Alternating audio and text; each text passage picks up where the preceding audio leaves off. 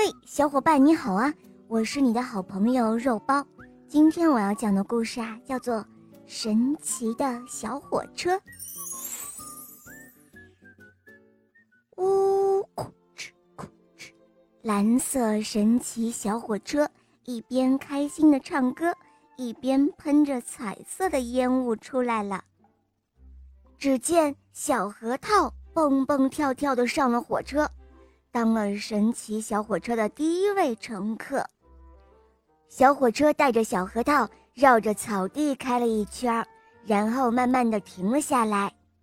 奇怪，从车上下来的不是小核桃，而是一个粉红色的水灵灵的大桃子。这时候，一个圆咕隆咚。不知道从哪儿滚过来的一只圆头圆脑的鸡蛋，它呀成了神奇小火车的第二位乘客。小伙伴们，你们猜猜看，这只鸡蛋下车的时候会是什么呢？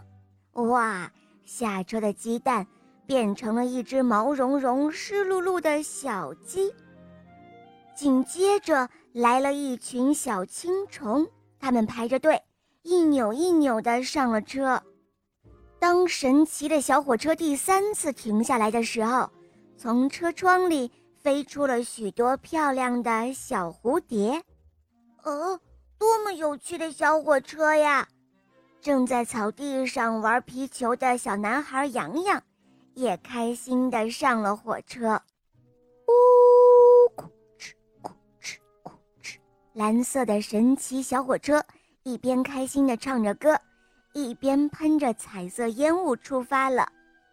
当他停下来的时候，只见一个大胡子的叔叔从车上走了下来，坐在草地上，他伤心地哇哇大哭了起来。呃，怎么会这样？我怎么变成这个样子了？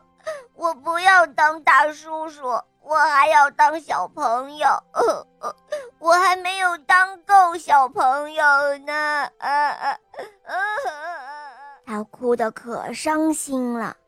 好心的神奇小火车一看他哭得如此伤心，于是呢，就带着这位大胡子叔叔倒着开了一圈。